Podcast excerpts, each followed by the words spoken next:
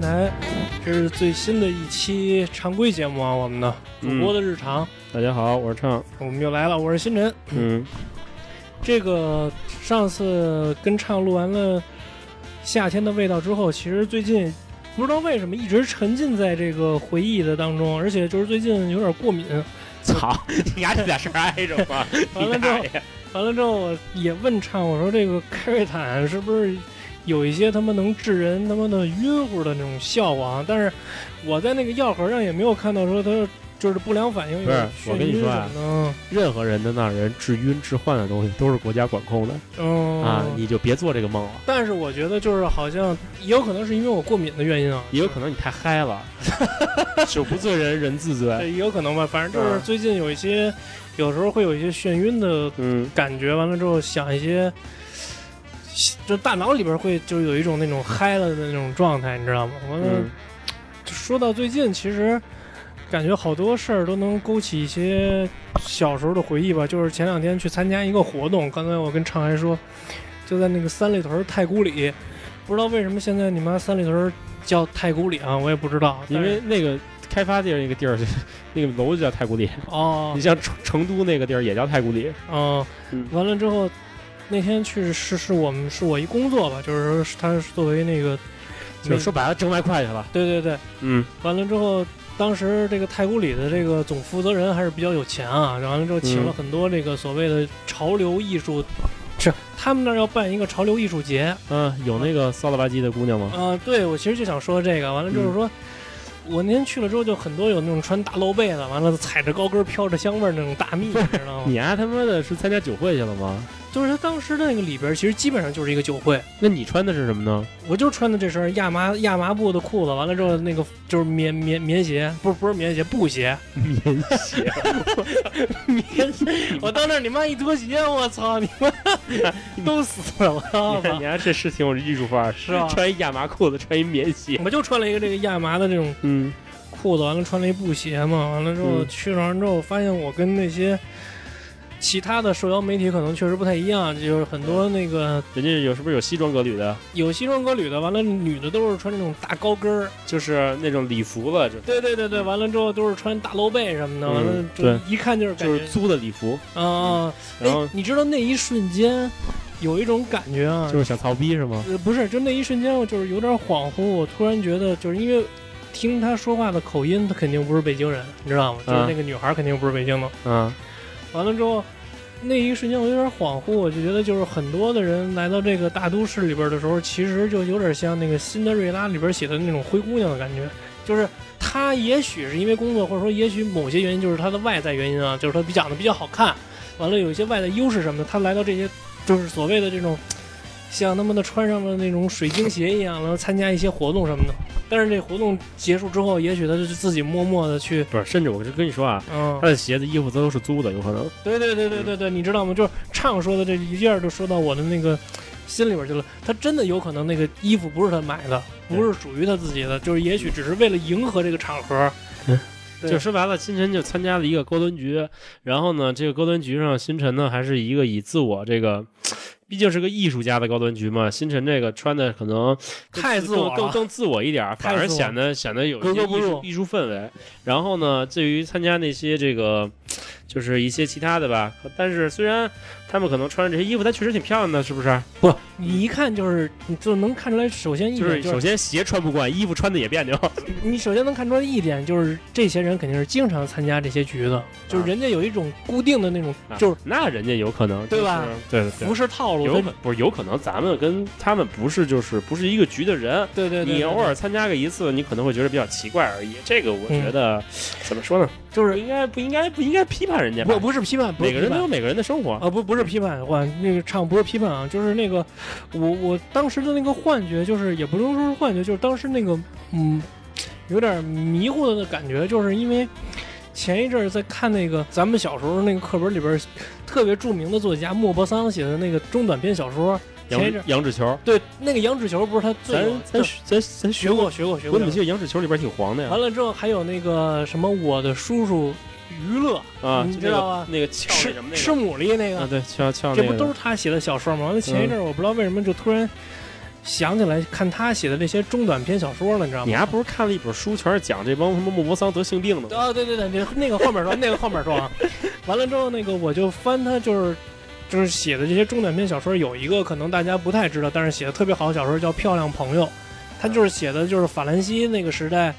就是那种鱼龙混杂的这种这种 social 局，就有点像我那天去三里屯参加这种 social 局啊，嗯，就是很多所谓的，就是所谓的艺术家吧，完了之后要么就所谓的商业的成功人士吧，对，完了给大家聚到一块儿，有一个什么就是什么气泡酒吧，又专门的调酒师吧什么的，就是所谓的这种场合，可能我是不太适应啊。不是你丫他妈拿了人钱了，他妈的还这么说人家，你这拿了钱不错啊，钱不错，钱钱够我买俩 NS 游戏的了啊。我 这这这我待会儿要说啊，这个新辰的身份也转变，你先把你的说了。对，就是这个钱是够买俩 NS 游戏啊，不错不错啊。这，但是就这种场面啊，这种 social 局，可能更多的让我那个恍惚的瞬间是让我觉得特别像莫泊桑小说里边他的写的那个法国法兰西社会那个 social 局，就里边有一些。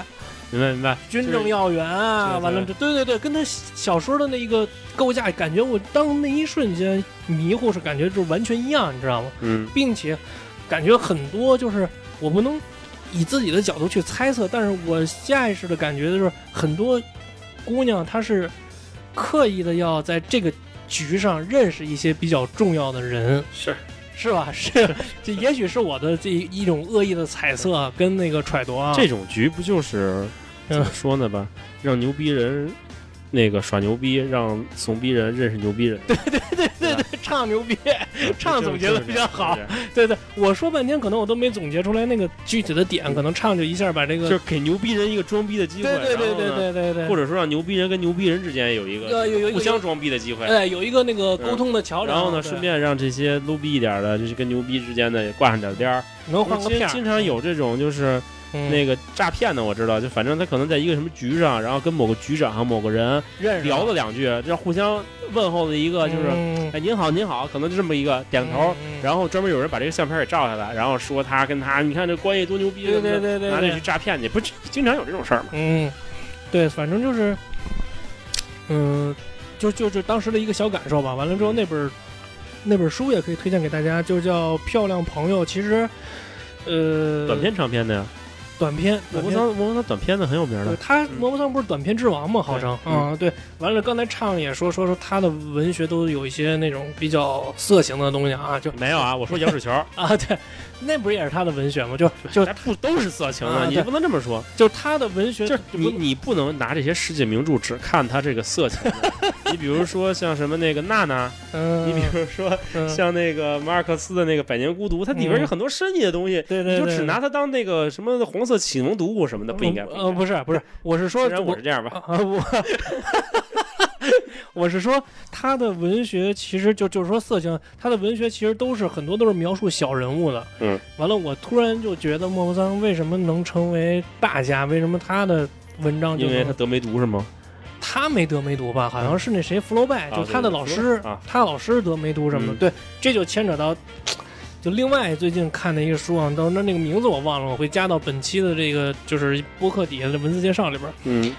我操，项链是不是莫泊桑写的？是。啊，完了之后就就就说他们那个项拿一个真项链换一个假项链，完了还钱的故事吗？不是？啊，完了之后那个就是我最近又看了是另外的一本书里边写的，就是说这些所谓的艺术家呀，完了作者什么的，有很多都是当那个那年代得过梅毒，就得过性病嘛，不一定是梅毒，得过性病，花柳。啊，就花柳病嘛，就说那个贝多芬。对。啊，贝多芬完了之后，耳聋不就是因为梅毒导致的吗？对对对对，嗯，说说还有贝多芬完了之后，还有什么什么的，像那个福楼拜，福楼拜就是作者嘛，嗯，说还有还有一些啊，诸诸诸一些就是什么作家呀，完了，那你从你想想效仿一下，没有，我倒是没想效仿，我只是说当时我有点惊了，那个时代啊，就是时代它有时代的局限性，就是梅毒这个病，曾几何时是就是我这么说吧，那个 贝多芬他得梅毒他是很开心的。哎，那我想问你一个问题，昌，就是梅毒这个病确确实实可以使人致幻吗？就是可以，可以啊，可以使人，就是他会有幻觉，并且有幻觉啊。对他就是梅毒这个病侵蚀点不一样，反正梅毒这个病就是历史很很古老，然后历史很古老，历史很古老，并且就是曾他发病也相对而言比较缓。就是它的潜伏期会比较长。对对对，所以说这个就是并且那个时候他们就觉得梅毒是一个贵族的病。哦，就有点像有。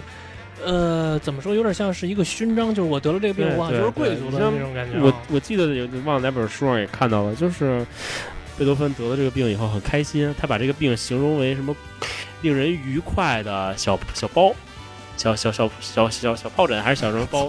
忘了，反正他是这么形容的了啊。我说这帮疯子，就不是一个时代有一个时代的局限性嘛，对吧？那他们家是挺挺葛逼的，反正就是通过这个书，我了解到，就是说他们这些人是就是另一面吧，疯狂的一面。对你就像那个莫扎特什么的，你喜欢他表妹，并且还喜欢吃屎，对对 对，对吧？就是这个人，你表面上看着他是一回事儿，实际上他是另一回事儿。对，可能就是艺术家这些，就是看一个人都有还是要对，还是不要啊立体的看，不要太片面，就都有疯狂的一面。对对，我刚才想说呢，星辰就是星辰刚才跟我聊啊。就是一直星辰有一个有一个怎么说呢吧，一个习惯或者说一个陋习，就是令我很不耻，很不屑于跟他一块录音的，就是我是个盗版玩家，对他 NS 他是个盗版玩家，对，就是虽然呢我我是正版玩家，我我也玩过盗版，呃，我不做批判。我也不做那什么，不做不做那个任何表态吧。但是他已经深刻批判过。对，确实是 令人鄙令人鄙视。但是但是但是但是啊，嗯，星辰从此以后改邪归正。对对对对，他把他那个他为什么改邪归正呢？他把他那个破解的 NS 以更高价卖出去。倒卖倒卖了，这个是吧？这个靠自在确也靠技术，靠技术技技术挣钱，有这手艺。对，这这是那个什么基金定投，基金定投有有这个手艺是吧？低吸高抛，白白嫖了那么多游戏，然后呢赚还赚钱了。对对，叫低吸高抛。他准备新辰是准备再买一个不能不能破解的 NS，对对，然后彻底断了这个念想。对对，彻底，因为呃，感觉玩过破解之后。再回到玩正版的时候，就更能感觉到，其实你没有那么多时间去跟这个破解的这件事上去纠结，而且你一年到头，你也玩不了几个游戏。说实话，都是有数的，可能我一年也就玩两三个游戏，就比较大型的，像《风花雪月》《八方旅人》这种，可能你玩了吗？就《八方旅人》我玩了，《风花雪月》没玩。就是说，我就说类似于这种，比如《异度之刃》这样的，对，你可能一年也就玩两个、两三个吧，就是两三个。对，对，所以你破解完了之后。而且就 NS 这个破解吧，就是让你比较难受的一点是什么？就是他妈的破解很麻烦，非常麻烦。对，就是下游戏也麻烦。但凡是跟那个 GBA 是那种直接往里一拷，新人可能也不卖。完了之后，它主要是，其实它麻烦麻烦在哪？其实它破解啊，它就是一个注入器嘛，那个不麻烦。它麻烦麻烦在哪儿？它有的时候你必须得升级你机器的版本。如果你不升级你机器的版本，就是有的游戏你是。玩不了，玩不了的，对，玩不了的，对，那个让我比较头疼，因为我没有一个 Windows 电脑，Mac 电脑是不可，Mac 电脑下的这个东西你是用不了的，就是苹果电脑下的这个破解软件你是用不了的啊。合着你是为了啊？不是，大哥，你怎么老他妈的用那种，就是那种那么，我懂，老他妈揣度，恶意揣度我。我我明白了，对，关键还是省钱，省了一个电脑钱，省了一电脑钱还行，就是。Mac 电脑它首先是就是那种安全系统这方面，它可能就是做的比较好一些。完了，你要它不开源啊，它不开源，对，它不开源，所以你这个东西是是用不了的。还有一个就是我深刻的明白到，你一年也玩不了几个游戏，没必要在这上面。对对，你这说实话，你浪费时间。你正版游戏，首先你那个，我觉得正版游戏你玩的一个踏实，另外一个就是你能够享受，我觉得更好的服务吧。这个没有花钱的不是嘛？还是那句话。嗯嗯，而且主要是为了。我感觉就是，一旦破解之后，给我最大最难受的一点，主要是没法联机了。我主要还是比较想玩那个联机游戏，就是像那个《死不拉动》。虽然我 NS 到现在我也没跟人练过机，我一直玩的都是单人版的。但是你有会员服务吗？没有，你也没注册那会员。我有会员，但是好像没注册吧？但我也是一直是自己一人玩的，但是我都买的正版游戏啊，对吧？嗯嗯，这个我觉得这个一块玩什么的，这都两说啊。我，但是我曾经好像口袋妖怪是跟小星去串过精灵，是吗？就是那个什么吧，皮卡丘吧？对对对，口袋妖怪那时候跟那小型串过精灵的。但是说到 NS 吧，就是你最近可能把那个你的破解机以高价售出了，嗯，所以呢，你最近是没怎么玩游戏。对，啊，但是我最近就是回国以后，就我在国外的时候就买了那个哆啦 A 梦的牧场物语。哦，大熊。对对对，大熊，嗯嗯。牧场物语，然后回回国以后呢，玩了吗？玩了，玩了，感觉怎么样？呃，玩了一个季节吧，然后玩等于就玩了一年，就是那游戏里的一时间一年啊，就是呃，这个还是典型的牧场物语，并且它和矿石镇很像。矿石镇，矿石镇嘛，曾经挖矿是很重要的事情，在这这游戏里边，就只有挖矿是重要的事情，别的都不重要，是吗？它也没有什么结婚系统啊，也没有这个这个这这就是很多东西，它会做一些删减，但是并但是它有一些哆啦 A 梦的道具啊，这块什么的，它也比较新奇呢，呃，算是就有点鸡肋，有的有的东西有点鸡肋，但是还是算是能够算是一个革新吧。你不能说是革新，算是一个有趣的地方。但是我觉得它那个整个的画面还是很舒服，对，画面很舒服。对，然后呢，并且收集的那个感觉啊，手感都还不错。嗯，呃，并且这个游戏就是有一些靠一些 bug 什么的，能刷出很多钱来。你比如说之前靠做面包啊，现在后来靠我靠做薯条，然后发家致富，就从此以后不再受钱的困扰，专心挖矿去了。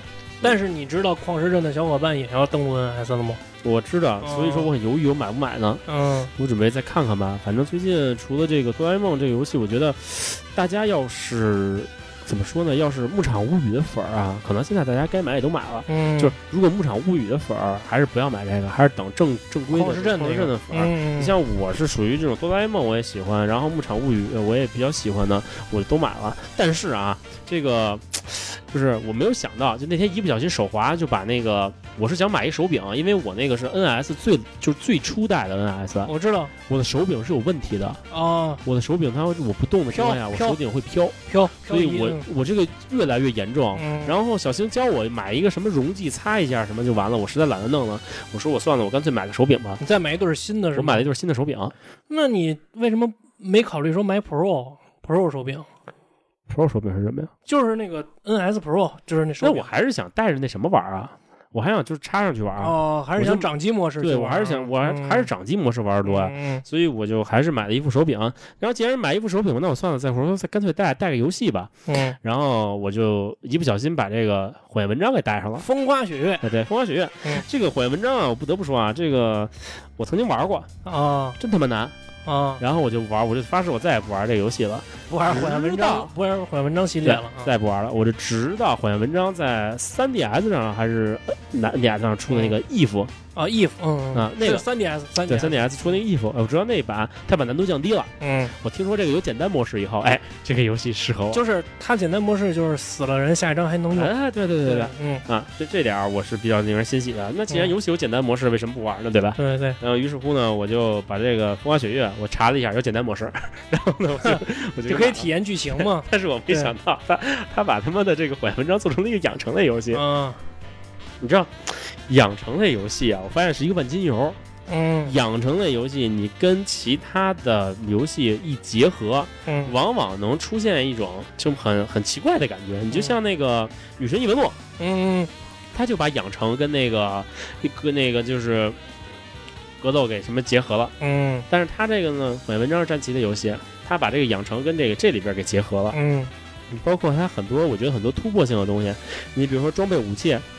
你现在法师，你也可以就让他使用剑、枪、什么斧什么的了。嗯，他原来就是只有限定职业的，他这个现在很开放的自由度，包括在这个学院城里边，嗯，转悠一圈，然后对对对，然后呢能走你一些就是追想追的人，然后呢挖想挖的角儿，并且它是三条线，三个故事，然后四个结尾。嗯，啊，这个这这这个我现在打到了，我把那个。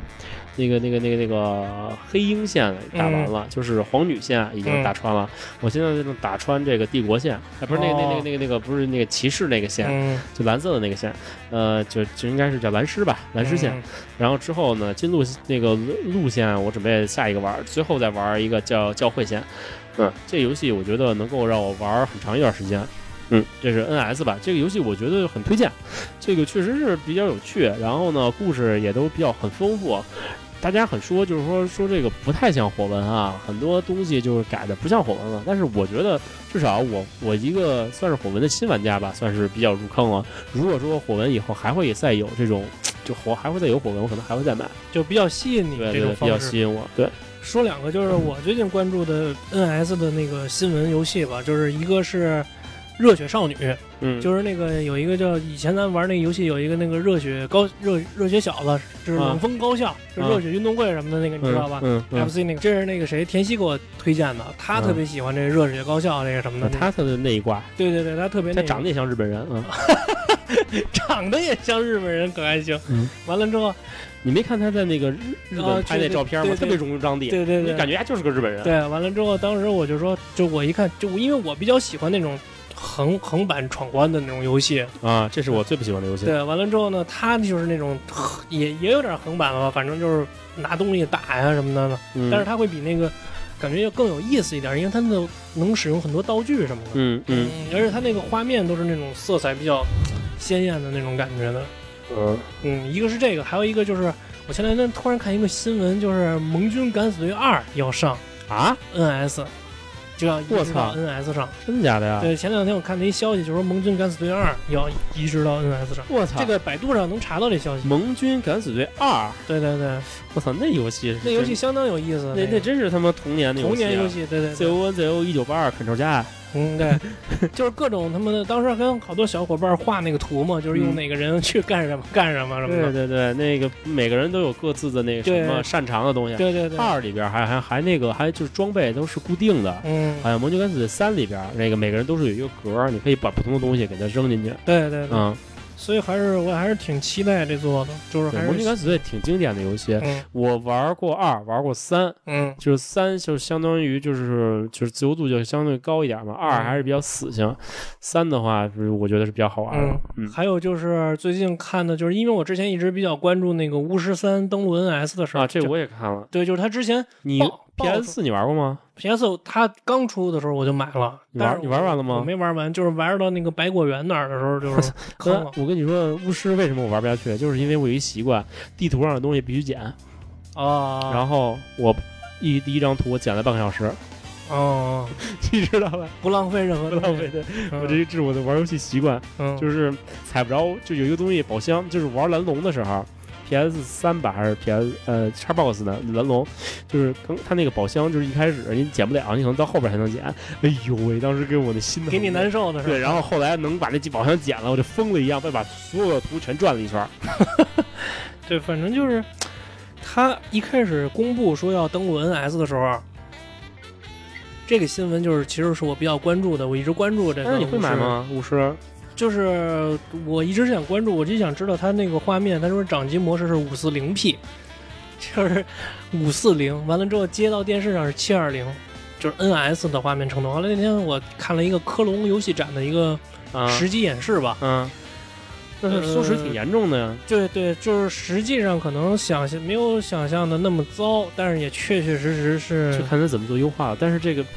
它的硬硬性指标摆在这儿，你也上不去。对对对，它它实际上是它没有想象中的那么糟糕，但是实际上也确实是它就是那个水平了。对对，所以呃，还在观望巫师三的朋友们可能要考虑一下是否要购买 NS 版的。但是 NS 版的有一个好处就是确实很良心，它的它好像是把把所有 DLC 全加进去了。对它优化真的很，就已经是他找了一个专门制作游戏的工作室吧，完了专门去负责巫师三移植到 NS 上这项工作。就用了整整一年，就专门研究这项工作。嗯，完了之后，这个并且他把所有的 DLC 融入到一张卡带里边了，就你不用额外再下下东西什么的。对对。完了，他的所有的，你比如买巫师的这个典藏版，他还是就跟你买那出版似的，给你贴画，给你 CD 什么都有。所以我觉得波兰人还是他妈的。挺仗义的吧，就是说他的他的做的东西，他该做的他肯定都。就看售价是多少钱了吧。对他该做的。我觉得他要真是是五百多块钱的话，我是不会买的。对对对，他可能要三百多，我还能接受。对，嗯，就主要其实价格是一方面吧，但是我觉得主要还是他该做的已经能做到，但是 NS 的机能毕竟还是在那儿。可是你说他做不到幺零八零 NS，我觉得至少掌机的 P 二七二零应该能达到吧。他公布的数据是掌机掌机是五四零 P，嗯，所以就是说，还有一个就是说，通过这个巫师三啊，就接下面的一个消息啊，就是因为之前一直沸沸扬扬的说，就是他那个 NS 出那个廉价掌机版的时候啊，一直沸沸扬扬说 NS 会出一个 Pro 型号，嗯，出一个增强型，嗯。嗯，好像没出吧。它后来出了一个你妈微调型，就是电池电池牛逼了，就是续航牛逼了啊。但是呢，我一直坚信 NS 肯定还会有新的型号版本的。为什么呢？就是最近我也一直关注这些新闻什么的嘛，就是他们说夏普是专注于给 NS 提供新的显示屏，就是这那个型号我记不太清楚了啊，反正是夏普一直致力于给 NS 提供更好的显示效果。那它那个微调型的版本跟老版本，还有包括它的掌机版本都没用他所说的这个屏幕。所以我觉得，而且以任天堂的这个尿性来说，它不可能就此打住，它肯定还是会有一个新的型号出来的。嗯，那就拭目以待呗。那新的型号出来，你怎么办？再把那卖了，再买？不是，就你这个，我就是预估啊，我就是预估，子子孙孙无穷匮呀。我就是预估啊，我预估可能是它会有一个增强型。嗯嗯，有可能就在明年吧，有可能。嗯，对，反正 NS 的消息大概。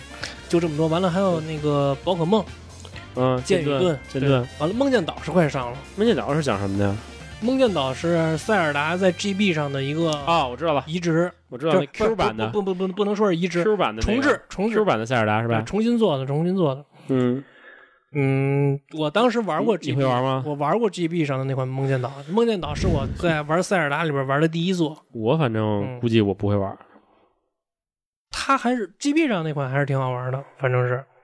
我我看那个就是看那个那个那个就是游那个哎那个游戏了，但是我觉得可能不太是我符合那种的，不是你那个类型，对，有点像那个星之卡比啊还是什么玩意儿，反正就是挺奇怪的，我觉得，嗯嗯，我是不会玩这种游戏的。啊，游戏之前说了这么多，对对对，啊，然后呢，我觉得说说电影，嗯，电影最近看了吗？看了，最近其实看了几个电影吧，这都是。最近就是看一些他妈的跟蝴蝶效应有关的，我操！对，完了之后呢，有一天我突然就是看了一个就是人家讲这个蝴蝶效应的一的电影，嗯，哎，我就突然觉得就是之前我也知道那个，因为之前我没看，我记着蝴蝶效应一有好几个结局，对，对吧？对对，我好像看过一个是把那个他这个就最后穿到那个自己的脐带上，把自己拿脐带给勒死了，对，嗯。他就是就把自己弄死了嘛，最后，嗯，就是蝴蝶效应一，其实之前我是没看过的，我一挺经典的，对，一挺经典的，但是我看的是，我记得我看的是高中的时候看的是蝴蝶效应二还是不是三，你知道吗？那没印象，就是跟一个酒吧女上来就噗噗干，完了之后他妈的他妹妹好像是喜欢他哥还是怎么着，他那哥一到那个一个他妈那个就是浴池里边，就是那哗一下到那个浴池里边就就穿越了，就穿越蝴蝶效应了，你知道吗？嗯。完了，我就觉得我操，这一没一，我看完之后，我说我操，这还挺有点意思啊，就是类似于你可以返回到你以前的人生去修改、修订你以前人生做的选择什么的。嗯。后来我就看了一个电影，看了一个电影，也是蝴蝶效应这种，就讲的是一个那个未来未来世界之后大家都不会死了，但是只有一个老头一百多岁，啊，他没有接受这种基因改造，他实际上就是蝴蝶穿越，就蝴蝶效应穿，就是有那个。就是穿越时空的能力的这么这么一种人吧，嗯，类似于也是这么一个蝴蝶效应的电影。完了看了一下，就是感觉蝴蝶效应真正对我来说啊，对我来说，蝴蝶效应想带给人的一种，就是表达的一种情绪，或者说他想表达的内容是，就是说人生其实是有是可以有很多种选择的。我，我看蝴蝶效应的就是，就是给我的感受就是别后悔。对对对，就别后悔啊！你做的所有的决定都是做过的了。你之前你可能你觉得你做的这个决定你后悔了，你如果说当时不这样多好，但是你有可能当时不这样反而会更更更糟糕。对对，所以就是做自己该做的决定，然后就别后悔，做下去。这嗯，这是我看蝴蝶效应的感受。对对，嗯，还看了一个跟。战争有关系的，跟那个二战题材有关系的一个电影，也挺深刻的，叫《穿红色条纹的男孩》。嗯，这个特别推荐大家看看，就是讲的是什么呢？就不剧透啊，讲一个就是大概的梗概吧。讲一个电影大概梗概，就是讲在二战时期，德国的一家人搬到了那个集中，就是他们那个大人是德国的军官。嗯，完了，他们一家人就搬到那个。管理集中营的附近的那个城镇上去，嗯，他们一家人就包括弟弟啊、姐姐啊，还有他老婆，都陪着这个军官搬到那儿去了。一开始这两个孩子都很天真浪漫，都很都都很单纯的啊。嗯，后来姐姐慢慢的接受这些纳粹文化的洗礼什么的，就觉得犹太人跟我们就不是站在同一个级别上，他们就不能称之为人，你知道吗？嗯。但是那个小男孩呢，每天都被关在屋子里边，因为他爸爸不让他跟外面接触，就害怕他碰到外面一些，就是比如说二战时期他们会焚烧那些。就是尸体啊什么对对，焚烧尸体什么的，他怕自己的孩子看到这些会产生一些心理扭曲或者什么的这种东西。嗯。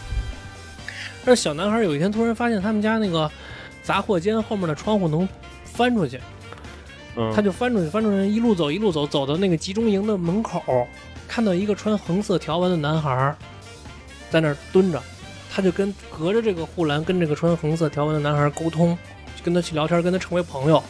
大概是这么一个故事，完了之后，通过他们俩这两个孩子不同的角度，去给你提，就给你展现了当时那个战争年代，在关在集中营里边的人跟外面的纳粹的人，嗯，就两种当时那个社会形态下的那种，就是有一个对比嘛，对立，对对对对，嗯，但是他们又是特别纯真的孩子，他们又不像大人那样，就是带着那种很复杂的那种。影射的，对对对对，影影子照在这些孩子身上，对对对，就反而会更立体一点，对。但是这些孩子反而又特别单纯，他们又没有夹杂着说我是纳粹，你是犹太人那种，嗯，以至于最后这个男孩就跟这个里边的这个这这这个穿红色条纹的男孩成为了一个特别好的朋友，然后他特别想进入到这个集中营里边，就是这个就是这德国军官的孩子特别想进入到集中营里边，跟他的好朋友天天在一起，因为他在家里边他父亲不在家了是吧？对对对对对。嗯，所以后面的最后的结局就不给大家剧透了，可以大家就是可以去看看这个电影叫《穿红色条纹的男孩》。嗯嗯，最近就看了这么几个吧，院线的没看。几个电影，院线呢？就最近院线有什么电影？哪吒呀，哪吒必须看了，哪吒还用说呀？那你觉得哪吒怎么样？哪吒怎么说呀？就是我觉得。嗯，因为 这个不太好说，因为我们他妈还专专访了那包子，就是他那个导演饺子吧？呃，饺子，操，说错了，一会儿我这儿给他讲。我们还给那个饺子做了一个专访，就是，嗯，我是觉得啊，嗯，我是觉得中国动画的中国的动画电影是在往前走的，对，啊，我是觉得中国动画电影是在往前走的，这个没错，是，但是呢，嗯，我觉得。有些东西被咱们的受众也好啊，包括咱们的这个 影评人也好啊，就包括咱们自己看电影人也好，就是吹的有点太过了，有点高于就是说这个实际的它达到的那个地方了，你知道吗？而且并且我觉得就是现在的人，就通过哪吒这个电影吧，包括咱底下聊天的这些东西吧，就我会觉得现在的人为什么就能不能经起一点质疑？就是有一些东西都是不经不住任何质疑的，就比如说大家都说哪吒好。这个时候有一个人站出来说哪吒哪儿哪儿不好，一二三四点说出来了，嗯，会有一大批网上的键盘侠去湮灭这个声音，或者是攻击他，你知道吗？可是我接到身边的人好像普遍对哪吒都是有一些质疑的，这但我但是我我我身边的就是零星有那么几个，嗯，但是马上会有。成成千上万的人去扑灭、去湮灭这个声音，你知道吗？并且哪吒上周为止票房已经到四十亿了，超现在中国排第三了吧？对，超四十亿，历史排第三了。对，历史排第三，超复联，超复联了。怎么说呀？从客观角度上讲，它的制作、它的这些特效、动画什么的，我觉得都没问题，都是在往正，就是一个就往前走的这么一个方向都没有问题。中国动画确实也是在越来越好，都没有问题。也许它的剧情上有一些。就是剧剧本吧，剧本跟剧情上有一些问题吧。剧本这个东西，我觉得啊，就是整个中国这个电影整体而言，包括美国电影也是，现在就是剧本，剧本现在就是慌，比较慌。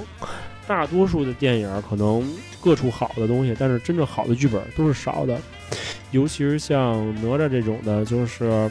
一个那么家喻户晓的，基本上所有人都知道的这么一个故事，并且它的原型上还不是那么阳光的一个故事，嗯，呃，想把它做出来，我觉得这个剧本我能接受，呃，但是我觉得哪吒的问题就是，他没有必要把哪吒塑造的那么熊，嗯，就是换而言之就是，呃，我觉得哪吒的优点是大于缺点的。嗯，他是它其实是一个亦正亦邪的。嗯，是说，如果说这一部电影，我觉得啊，如果优点不是大于缺点的，他不可能那个，他不可能有这么高的票房。对对对，他是有他精彩的地方的。包括很多人，我觉得就是去质疑哪吒一些，就是你像太乙真人，嗯，他说为什么要四川话？嗯，可是太乙真人修仙的那个洞就在四川。他说四川话，我觉得没毛病，反而会有一些好效果。嗯，当然了，他有必要给这个太乙真人弄得这么这么二，这个真成太二真人了。这个这个咱们值得商榷啊。但是哪吒这个电影，至少我看的很开心。对我也是。对，我觉得你作为一个动画电影，呃，能这个能让人开心吧？我觉得至少这个东西它是值得鼓励的。对。并且，他最起码值回他没有，他对他没有那么，就是包括很多人说他那个价值观有问题，我觉得没必要吧，是吧？这个价值观有问题的东西，那你要说说实话，嗯，东西太多了，你不可能因为看一部电影你就决定你的价值观了吧？你就改变你的价值观了？那你别把它吹得太过了。其实我可以跟你说，唱他 最早一期捧这个电影的人，跟最后面一期骂这个电影的人，其实是同一同一波人。嗯。你知道吗？事实上是同一波人。我我我觉得也是，就是甚至不是同一波人，只是他们观看的时期不一样。嗯，他们要在一开始看可能会夸，嗯，但是他们看的晚了可能会骂。他们这是同一波人。我跟你说吧，就是，呃，这个电影是从什么时候开始就有人开始骂了？就是有一个新闻爆出来，就说这个饺子就开始他的很多动画效果、很多特效都是雇了一个外包团队。对啊，完了之后他就是说这个外包团队特别惨，这外包团队的人特别惨。嗯。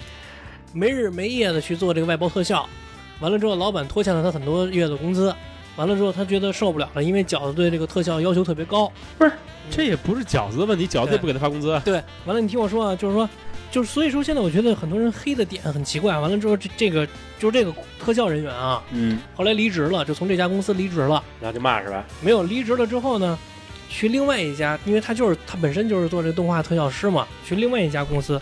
结果做去另外一家公司的时候，那饺子正好又跟另外一家公司合作了，就是你永远都躲不躲不了这个魔掌，躲不了你该干的工作。别以为你辞职了都我我觉得啊，就这部电影吧，我觉得还是应该以鼓励为主。对，呃，是这样，就是中国电影，中国动画电影近代来就两个电影，嗯，一个大圣，嗯，大圣归来，一个哪吒是拿得出手的。嗯，你就像其他的电影，大鱼海棠，大鱼海棠的。那那那剧本我觉得更垃圾。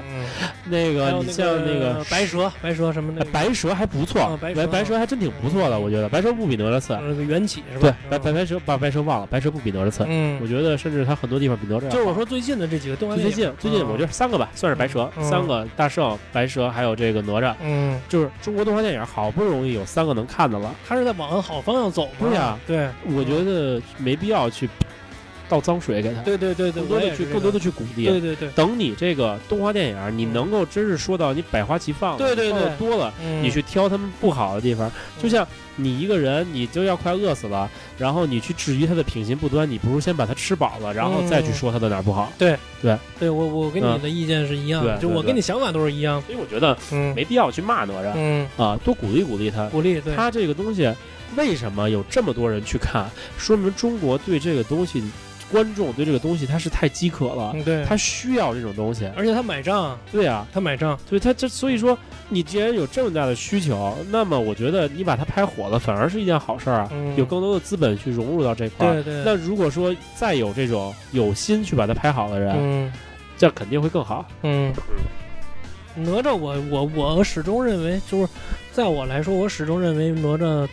应该是八点五分以上吧。如果我给评分的话，我我我给他评的也是八分。嗯，八点五，在我心里可能更高一点，八点五分吧。对，我觉得就是他画面上还能做得更好一些。对对对。然后人物设计上还能再动些心思，但是我觉得还我很满意了，已经。我也是。嗯。我觉得，因为你要说咱没见过好的，也不是吧？嗯，好，那个迪士尼的好莱坞的，咱也看了那么多了，对对对，也不是说没吃过好的东西。那么你在看哪吒的时候，你自然有一个对比，你不会把它就是，你你就不会把它就是说我你中国的去更要求的更低，不会这样。对，你好东西就是好。它是横向的跟那些好的那些动画去比。所以我觉得很多就我见过评一分的人，包括嗯，就是别人在去骂哪吒，我觉得很没必要。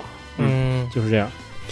呃，另外一个就是那个 最近比较火的那个《上海堡垒》，你看了吗？哦，那个，操，那个妈的不想，我限制我不想说。哎，没看，我没看。我跟你说啊，这部电影我觉得挺有的说的。嗯，这部电影反而是有的说。看不看啊？我也没看。嗯，但是我为什么想说它呢？就是说，它据说它才一个多亿的票房。对，血亏吗？对，血亏啊。嗯。这个我觉得挺奇怪的，这种事儿，就是说，按理说，你说鹿晗的粉儿也那么多，鹿晗微博至少六千万吧粉丝，这个你每人共日十块钱的电影票，你就六亿的电影六亿，你光鹿晗一个人就六六亿了，你更别提还有一些科幻粉了。他这个，我当时在看《流浪地球》的时候，当时就有录，就是这部电影的那个预告，嗯啊，当时你想想啊，有多《流浪地球》。是排名第一的吧？影视，呃，我不知道他没没应该没质量高，应该排名第二。当时上海堡垒做宣发了，对你已经已经在那块做宣发了，结果还这么烂，哎呦，我真的我真的不知道，我挺好奇这部电影什么样。但是我现在挺想看看这部电影的，但是我又不想花钱看。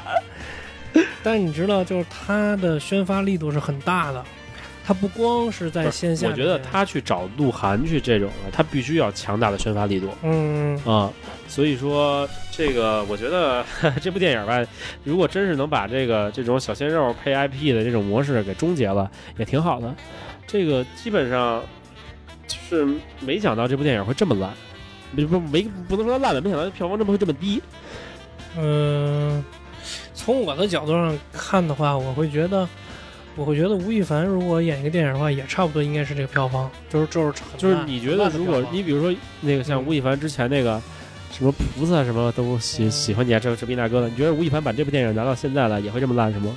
对，我是这么觉得。嗯，可能这时代变了吧？可能他这部电影在早上三年、早上两年，甚至早上一年，可能都不是这个票房。对，哪怕他在《流浪地球》之前，可能他都不是这个票房。对对对，嗯，可能大家对这些。嗯，像你妈雨后春笋出来的一些这些偶像，也有点视觉疲劳，或者说也有点麻木了。我觉得可能偶像呢，就是更细化了，对粉丝的就是更细化了。嗯，就是不是说我都粉一个人了，反而就是说你各个方面的各个偶像现在太多了，你各各种就是你可以粉各种人，你不会，但是你不会因为粉他去给他钱了。当然了啊，咱都不是那饭圈的，咱也不懂那些东西，你就跟之前那什么周就是跟。帮周杰伦刷票，帮那个蔡徐坤刷票这种东西，前一阵那事对对对，这种事儿咱也不懂，也不理解是为什么。嗯，但是我觉得，哎，反正这个，我觉得他失败是一件好事吧。至少以后这个资本在给这种电影，在给这小鲜肉投钱的时候，应该悠着点了。他会全方位的再考虑考虑，不会说无脑的说，哎，你有流量，你是小鲜肉，我就给你投钱。对对对对对，这至少资方会，对对会犹豫一下。你真正的，你说实话，你杜凡，你你也没贡献出演技来。你也没那个没把你的形象改变了，然后呢，你你你说白了找你来，你就是要把这个让你的粉丝把这个票房带起来的，嗯，你连这个做都做不到，证明你是你作为一个小鲜肉，你失格了，失败，对，你失职了，你你你的你现在已经不配作为一个小鲜肉去演电影了，所以鹿晗我觉得快凉了，鹿晗本来就嗨，我就不说鹿晗了，反正就是他们这些人我都没有什么。嗯，没有什么好感。对你不是那个，不是这个所谓的饭圈吧？可能对他们的感觉都不太深。嗯啊，挺好，凉了是好事儿。本来这个一个不，我觉得一部好电影大家去追，以及和一个不好的电影大家去唾弃，这个说明这个市场已经回归理性了，不像前两年像《小时代》这种电影，能能动辄能能几亿，一部烂电影还去追，这是一个很可怕的事儿。而且就是，其实也不能也不怕大家笑话吧。就是我上大学的时候。还真看，就是我上上上不是上大学，上高中的时候吧，上高中的时候还真看郭敬明写的这些所谓他妈的苦情啊，就是胡鸡巴写的那种言情小说什么的。哎，就是那会儿啊，就是觉得没觉得郭敬明写的这些东西有他妈的多恶俗，或者说多他妈恶心。后来 就他把这个东西拍成电影之后，你知道吗？我说你妈这个写的什么鸡巴玩意儿？就就很就你能可能这个电影是一个更直观的一个东西吧，就让你感觉到我操，这个《小时代》你妈这故事原来这么恶心。是这样，我呢不好意思，曾经看过《悲伤逆逆流成河》，我也看过，我也看过。嗯，我当时觉得是垃圾，就是那个什么卖女孩的小火柴嘛。其实我就觉得是个垃圾，所以呢，我就对郭敬明这个人一直没什么意，没什么好意，没什么好感。啊对对，他说他叫他们小什么，班里边好多人都崇拜他，叫他什么小四四，对小四啊，菊花门掌门嘛。当时我就觉得这什么玩意儿，看了一眼我就觉得看不下去。嗯嗯，这个证明我这个审美还是一直在线的。对对对，这可能那阵我确实有点迷失了，就是我我也说不上来，反正就是你你你，因为你那会儿可能你你太悲伤了，可能我上学的时候我挺欢乐的。对对对，那会儿可能就有点有点那种失恋或者说那种悲伤的情愫在里边吧。对，被他带入进去了。行吧，电影你也还看看多了吗？没了吧？没有，我再给你推荐一个吧，就是我挺喜欢胡逼的电影的。嗯，你包括之前的什么烂仔帮的那些菠萝快车呀，然后包括这个他们演那个什么世界末日啊。呃，我最近呢追了一部电影的续集，叫《钢铁苍穹》，你看过吗？没有，我推荐你去看看。嗯，呃，但我推荐你最先去看一。嗯，《钢铁苍穹》啊，是一部特别胡逼的电影。他胡逼到什么程度呢？他拿纳粹和现在的社会恶搞。嗯，呃，就是《钢铁苍穹一》里边是讲的那个纳粹没全完，然后呢，在月球背面建立一个基地，然后呢，最后一不小心，这个也不是一不小心吧，到第二部会说出为什么来，就是最后地球核爆，然后这这地球整个就核战争爆发了。然后这个《钢铁苍穹二》呢，讲的是一的之后的故事。那个有一部分幸存的人类，然后搬到了这个月球上来住，因为地球已经不适于生存了。嗯。然后呢，到后来他们再回地球去找一些东西啊什么的。但就是这部电影，它就是恶搞了普京，恶搞了撒切尔夫人。恶搞了希特勒，嗯然后恶搞了这个还有谁？什么哈提拉大王吧？嗯，然后呢，反正恶搞了很多很多历史上的名人，然后各种胡逼的东西，然后桥段屎尿屁的一些东西都在这里边，还恶搞了乔布斯，对吧？叫钢铁苍穹是吗？对，就叫钢铁。在哪能看啊？我不知道在哪能看，我是在网上下的。哦，具体在网上下，哪网上下？我觉得你应该有下电影的地儿。嗯，有有有，你可以找找这钢铁苍穹，确实。挺胡逼的一个电影，就是各种恶搞什么的，嗯，然后呢还恶搞了 iPhone 的手机啊什么的，这吧这是一大杂烩，嗯，就是典型的那种美国 B 级片儿，嗯，但是二没有一那么就看着那么惊艳，就是让你恶搞的，到包括到最后那个我很期待三。最后他们那个连月球都住不了，他们跑火星去了。然后在火星那个照过了一背面，就看见那有一个那个苏联共产党的一个在那儿建了一城，啊，就是特别特别胡逼的一个电影。这个我觉得给大家推荐推荐，大家如果有有时间有闲工夫，然后呢就是就是想放松一下，看看这部电影挺放松的。你说那个胡逼电影吧，其实我最近还真真他妈看了一个，就是那个杰森斯坦森演的，就是那个。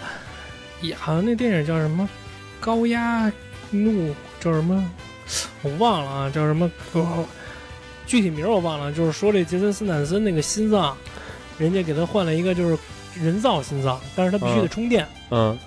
完了呢，他那就是做爱发电，你知道吗？就是他就是他是那种就是典型的那种就是一路上就是你妈打杀的那种电影，但是特胡逼的胡逼在。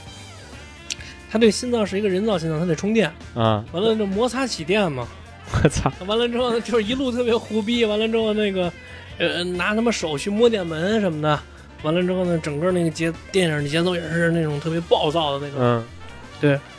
还有，呃，叫什么？叫什么名字？我看一下啊。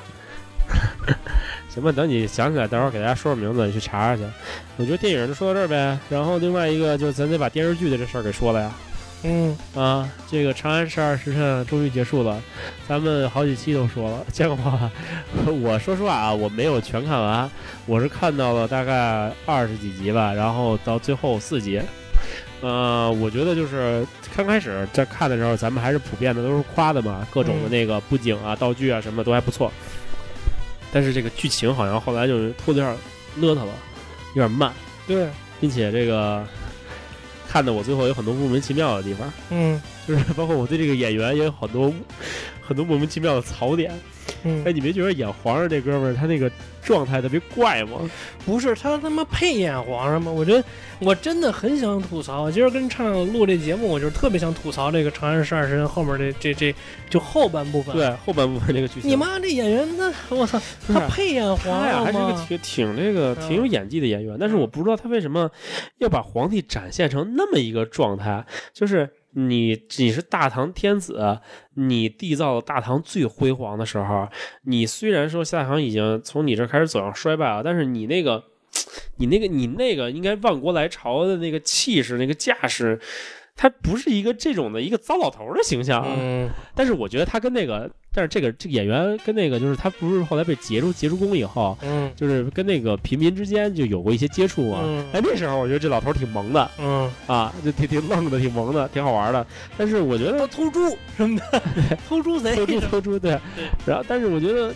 就是他这个演皇上的时候有点奇怪，他这个状态，然后并且就是包括龙波这个人吧，我刚开始啊，我就我说那谁周一围他演，周一围，我说我觉得他演的这个状态有点问题，就是他把这个人演太阴了，嗯，因为他这个他也是一个，你想他是一个守旗人，一个那么坚定的一个人，嗯，然后呢，就是他明知道张小静不会跟他站在一边，嗯，他还这么让他带在身边什么的，这个你你说你。有必要吗？很奇怪，对，就是很多东西很奇怪，并且他死的我觉得也很奇怪。你是啊，你算是回归吧，又守旗去了，那你图什么呀？你这个他这个电视剧的剧本吧，可能是因为某些原因吧，就是我觉得有点虎改过，虎头虎头蛇尾，真是虎头蛇尾，改过他这。我真觉得这个剧情我不喜欢，嗯，并且到最后所有人的状态都很奇怪，很奇怪，对，而且你明显感觉到。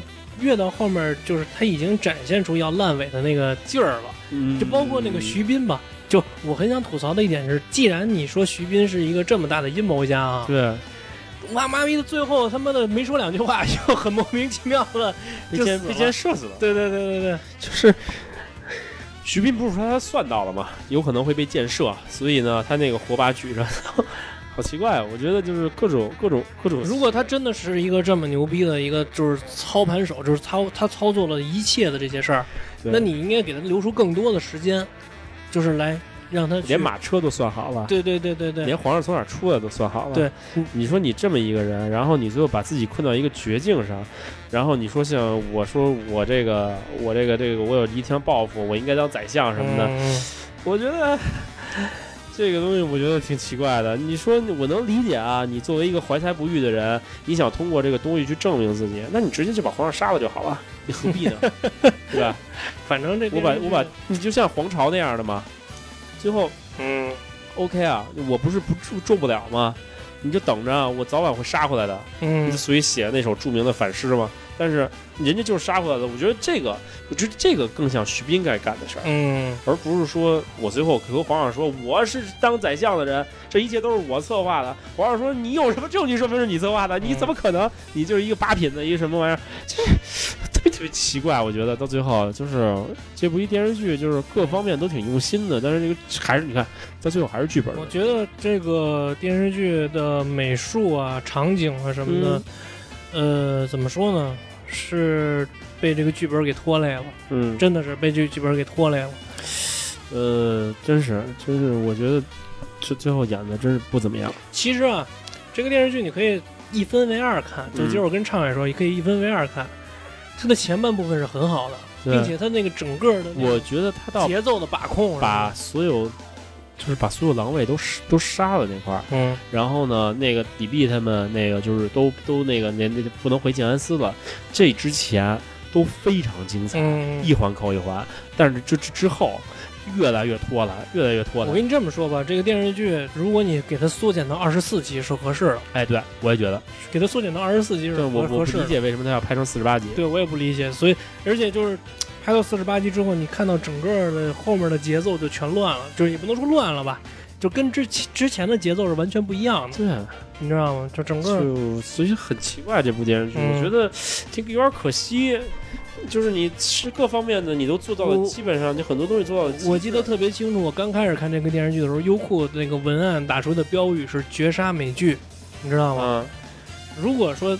以前半部分来讲，它倒谈不上绝杀的不，绝倒没有那么夸，比很多美剧好，倒谈不到绝杀啊。就这个这个文案是很夸张，但是如果以我个人来讲，在前半部分来讲，至少它是可以跟美剧相提并论的。对对对，对，至少是可以跟美剧相提并论的。它整个的剧情啊、节奏的把控啊、就是人物的设定啊什么的，包括美术啊、服装场景什么，没有问题，我觉得一点问题都没有。但是这后面的剧情，你就会觉得。什么他妈玩意儿？就是你妈一坨屎了就开始，你知道吗？你知道就是。他这个吧，就是他毕竟叫十二时辰嘛，他只有是一天的时间。他之前那么紧凑的东西，想把这个事儿给铺开说完了，到最后你用一个这么这么就这么个节奏去去展示后边，我觉得没有，真是很多奇怪的地方。我真真的到最后看的我很奇怪，我最后就 吐槽，我觉得这什么跟什么呀？这是对，何必呢？没必要吧？怎么说呀？操！之前你就像那谁，那个牢里那个岑森，嗯，岑森啊，呃，你早给他放出来，这事早解决了。嗯，你说你饿着他干嘛？所以就是说，之前还他妈的。咱也有点，我也有点打脸。就之前咱录节目时候，我还力推。对对对，这还是你给我推的吗？确确实，你推的时候，他没出完的时候，确实精彩，嗯，确实吸引人。但是后面有点确实虎头蛇尾，我觉得没什么可没没有，这没什么可推荐了。对对对对对，如果整体来看这部剧的话，其实还是当然了，你你当然咱们的要求可能比较高，嗯，确实是你要可能跟咱普通的。普通的剧比确实算不错，它还是比普通的国产电视剧要强的，对，可看性要强，至少，嗯。还最近还看了一个日剧，其实特别值得推荐嘛，就是我特别想推荐给大家这个电视剧叫《轮到你了》，讲的是在一个东京公寓里边发生的一个交换杀人事件。交换。交换杀人，就是说所谓的交换杀人，就是呃，我想杀一个人，嗯，但是就比如这么说啊。比如啊，我想杀我的领导啊，畅跟我的领导是没有任何交际的网的，就是你跟我领导是完全不认识的啊。完了之后呢，你去把我领导杀了，警察永远都不会怀疑到你这个人，就是他们的就是就是他们所谓的交换杀人是有这么一个说法啊，嗯，警察不会怀疑到你。警察首先怀疑会怀疑到谁跟他有过发生认识，最起码从他认识人当中去排查，或者说谁跟他发生过矛盾什么的。嗯，但是一个跟他的社交圈、跟他的过往生活从来不搭嘎的人，嗯，是警察是不会去怀疑他的。嗯，完了，他们在公寓里边就玩了一个这个叫交换杀人的游戏。嗯，你知道吗？就是说每个人都在纸条上写下一个自己想杀的人，啊，另外一个人去杀。当然，这只是一个游戏啊，由这个游戏衍生出来的，最后就变成真变成了一个真正的杀人事件。嗯，但是这部剧其实最打动我的，并不是说它的推理，也不是说它这里边的这些就是杀人的这些事件。嗯，这部剧最打动我的是它的每一个公寓，每一个公寓关起门来自己家里边的那些事儿，就是自己家的人性的那些事儿。一个微缩的社会。为什么要杀这个人？他为什么要在纸条上写杀这个人？嗯，完了之后，比如说一层住户是一零二、一零几、一零几，每个住户关起门来之后，他在自己的那个生活世界里是一个什么样的人？他在外面又是一个什么？就他对待外人的时候，他需要接触这个社会的时候，他戴上了一个什么样的面具，去接触这个社会？他卸下这个面具回到家里之后，他又变成了一个什么样的人？我觉得这个剧比较打动我的点是在这儿，就是它能够让我看到更多的一种人性，或者说。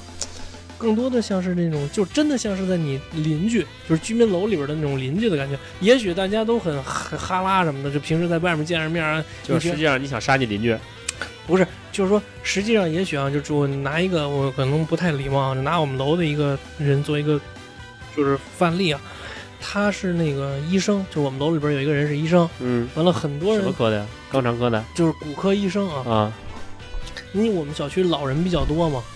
很多人都腿脚不好，或者说有骨关节有这样那样的问题啊。嗯，大家就有一点，我觉得有点谄媚，就有点献媚的那种感觉，对他，你知道吗？嗯，都很想跟他搞好关系，想从他那儿获得一些专业的医学的一些咨询吧，免费得到一些医学咨询什么的。嗯，呃，当然他在外人面前是很受欢迎的，就是很很是那种有那种学者范儿，学学者范儿，完了之后很他妈的平易近人，很他妈的，就是知识分子那种感觉。嗯。但是你永远不知道他回家摘下他那层知识分子面具之后，他是一个什么样的人。嗯，就这部剧其实给我最大的打动的那个点是在这儿，操，你知道吗？拜拜你邻居呢？对，反正这个剧，嗯，还是非常值得看的。而且他这个剧可能在未来可能要跟柯南联动，跟柯南联动，因为这个男主人公跟女主人公是是特别喜欢推理的，他们家有一面墙放书的墙，你知道吗？嗯，全是柯南。我真的全是柯南，你知道吗？你说你这，嗯，你放点什么那个什么福尔摩斯啊什么的，我能理解。全是柯南，啊，放柯南，我操！你妈动画迷。完了之后，他们一开始推理就开始推理时间，完了之后就挺中二的那种。然后一个门，然后打合上，咱那门打开，然后呢，推理的时候一道闪电，然后从脑袋上经过。咱们那手上有一个针，八射你丫的。对，反正最近看的就是这个电视剧，还有有另外一个就是根据动漫改编的日剧，叫《风的新生活》，就是也是一个，其实操那天。幻总说是，其实是就标准的，就是专门给社畜拍的这么一个电视剧，嗯，给上班族拍这么一电视剧吧。反正我也是看了三四集，我就气了。第一集，那你是骂吴幻的是吗？没有没有，我说第一集真的很好看，看到我都已经就是流泪了，你知道吗？看哭了。嗯。但是后面我看了那个漫画之后，我就觉得这个电视剧可能不太是我想想想要的那种风格，就是讲述的一个女女生，就都穿着衣服呢。没有。她是一个女生，就是从一个从一个虎穴到另外一个狼狼狼窝，从狼窝又进入虎穴的故事。对，这个 A V 经常看的。对，就是一个他妈的身边都是渣男的，反正是。嗯。对，要么就是没有前戏，要么就是没有后戏的这种。对，这么一个日剧，所以我他妈的后来我就不看了。这也也不太值得推荐啊，反正就推荐大家去看那个《轮到你了》。嗯，还是不错的。嗯，行。那这期时间也差不多了吧，就这么着吧。对，时间也差不多了。嗯，行，嗯，那就这样。反正就是看看有什么想说的，大家可以给我们留言。嗯，然后星辰说最后的那什么吧。嗯，感谢大家收听我们的节目啊！我们的节目已经在荔枝、网易云音乐、喜马拉雅还有 Podcast 均已上架。呃，如果大家喜欢我们的节目，可以到我们的荔枝 FM 给我们发私信，完了会把你拉入到我们的双棒电台核心微信群。好，本期节目就这样，谢谢大家，谢谢大家，嗯。